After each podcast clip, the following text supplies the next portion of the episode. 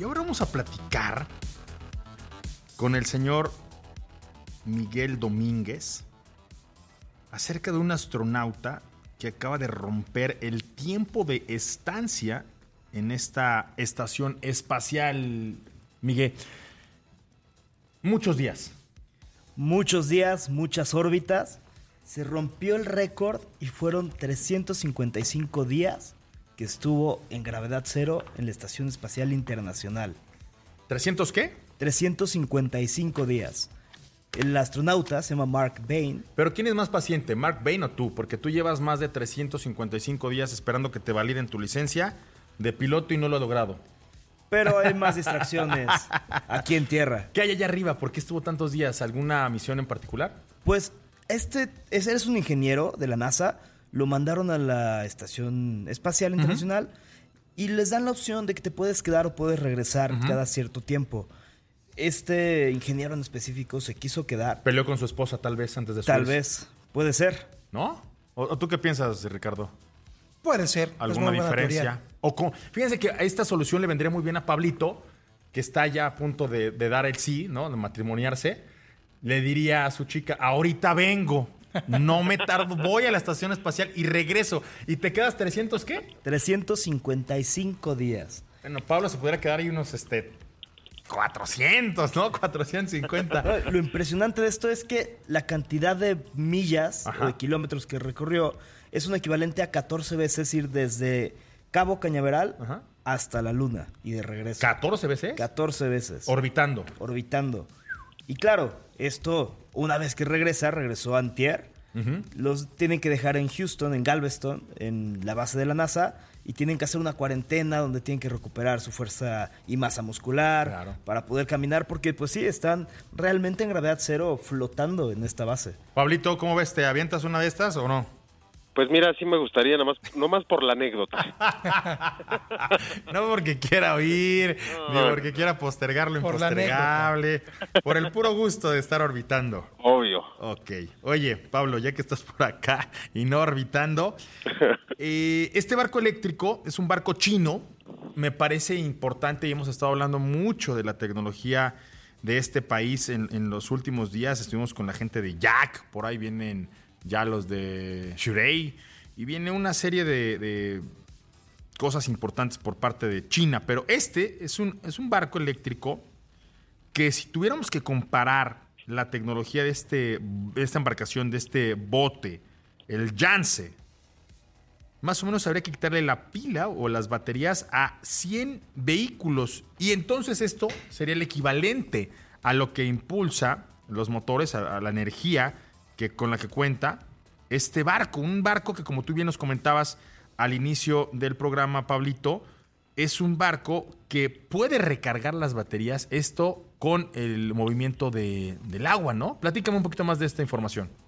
Es correcto, señor Moreno, pues el Yangtze River 3 George One, un buque turístico, pues realizó su viaje inaugural por el río Yangtze allá en China, convirtiéndose en uno de los vehículos eléctricos más grandes del mundo, con más de 100 metros de longitud, 16.3 metros de ancho y con una capacidad de trasladar hasta 1.300 eh, pasajeros. Los motores eléctricos que impulsan a esta embarcación, obviamente, son alimentados por una batería de 7.500 kilowatts hora de capacidad, el equivalente a las baterías que se necesitarían para alimentar 100 coches eléctricos aproximadamente, que le permiten una autonomía por recarga de 100 eh, kilómetros. Esto se traduce obviamente en ahorros considerables en gastos y emisiones, por ejemplo, eh, 530 toneladas de combustible y 1.660 toneladas de CO2 eh, por año, es lo que se está ahorrando.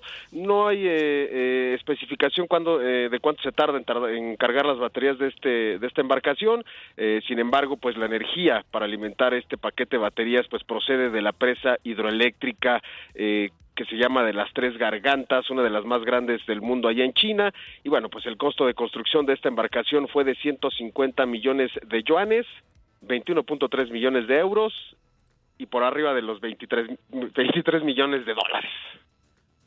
1.300 pasajeros. ¿Sabes con cuántos hundió la Katiki, Pablo? Híjole, no sé cuántos. Como 750 iban en esta embarcación que tenía permitidos únicamente subir a 300. Este Janssen River 3 George One, ya le caben 1300. No sé si el ambiente se ponga tan bueno como el de la Catica, pero bueno, ahí ya está la tecnología, ahí está la información de esta embarcación que estaría eh, pues ya operando en China 100 metros de longitud. Yo te apuesto que el ambiente no le llega ni a los talones a la... Y si no, pregúntale a Gil, Alberto Padilla, él, sí tiene muy buenas anécdotas y, referencias de este Acatiki, Pablo. Y aquí lo interesante, obviamente, pues es que eh, se cumple este ciclo de sustentabilidad, ¿no? Las baterías se alimentan con energía eh, renovable y es, e, eso es lo que se debería de buscar en el futuro para la movilidad eléctrica, que, que, la, que la, electricidad que se consume en estos vehículos sea eh, renovable, sea sustentable y, y esa es la fórmula, desde mi punto de vista, la fórmula ganadora. Fíjate, se ahorran 530 toneladas de combustible y 1.660 toneladas de CO2 al año. Y aún así no creo que tengan tan buenas fiestas. Pero bueno, los chinos saben hacer... Que lo manden para Acapulco, que le den la vuelta a la bahía y vas a ver cómo este, le sacan más provecho a esta embarcación. De ahí nos vamos con eh, Rusia, porque los rusos ya han ordenado que todos aquellos aviones que se hayan quedado en territorio ruso pues ya van a pasar a formar parte de pues un grupo de aeronaves que fortalecerían la aeronáutica local, rusa. y el que no esté de acuerdo puede ir a tocarle la puerta, ¿no? Al señor Vladimir Putin y que se lo reclamen personalmente a él. Pues básicamente ya habíamos dado más o menos una nota de este estilo que estaban amenazando que se iban a quedar esos aviones, porque todas las empresas que arrendaban los aviones a las empresas rusas, pues rompieron los contratos por todo el conflicto armado. Pero ya es un hecho que todos los aviones que se quedaron en suelo ruso van a pasar a manos del gobierno ruso. Y Vladimir Putin dijo que va a dar 1.250 millones de dólares para apoyar a la aeronáutica doméstica rusa. Y estos aviones los van a tomar también como parte de este apoyo. Y al que no le guste puede ir a Rusia a reclamar sus aviones, básicamente. Pues yo creo que esto ya estamos entrando en situación, una situación muy, pero muy particular porque el conflicto ha escalado. La propia industria automotriz tiene justo una situación similar a la que ahorita tienen estos aviones, porque muchas de las operaciones, muchas de las plantas de manufactura, muchas de las fábricas que hoy no están trabajando, que se han detenido, pues por muchas circunstancias, inclusive damos cuenta de cómo cinco eh, empresas que tienen eh, esta responsabilidad de hacer cables allá en Ucrania han decidido salir de este territorio y mudarse a Marruecos, eh, Pablo, con una inversión de 180 millones de dólares. Ahora imagínate tú cuánto tendrían que invertir para sacar todas las plantas de manufactura que actualmente están en Rusia y que pues ya pudieran tener este mismo destino de, la, de los aviones. No, seguramente es una inversión brutal eh, y sobre todo pues la pérdida de dejar ahí instalaciones, maquinaria y los miles de empleos que se pierden, pero yo no lo descartaría si no hay más y se tiene el recurso, pues ni modo, no, no se pueden tampoco quedar detenidos por, por una situación así. Creo que saldría más caro quedarse así que tratar de, de, mover toda la manufactura hacia otro territorio. Y todo esto es, bueno, lo afirma el gobierno ruso que están tomando estas medidas porque ellos dicen que no son justas las sanciones que están, pues, están siendo impuestas por la OTAN. Exactamente tu misma actitud cuando dices eh, que tu papá no es justo contigo, señor Domínguez. Sí es. Platícame de los chinos, porque parece ser que allá en China la situación se está complicando nuevamente. Están ya desviando algunos aviones por el tema de los contagios. Pues así es, recordemos que en China llevan unos 3, 4 meses de adelanto con todo esto del COVID desde que empezó esta pandemia. Y otra vez, desde el 24 de febrero, se volvieron a cerrar los aeropuertos, están desviando los aviones que van hacia Shanghai.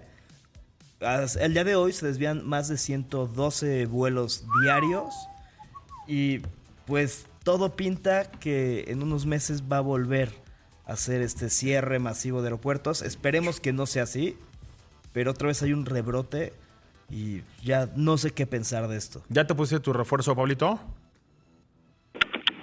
Ya, señor Moreno, de las dos, las dos que especificaban y más el tercer refuerzo y estoy pensando hasta en un cuarto. Como, como el señor Frankie Monstruo que trae seis vacunas.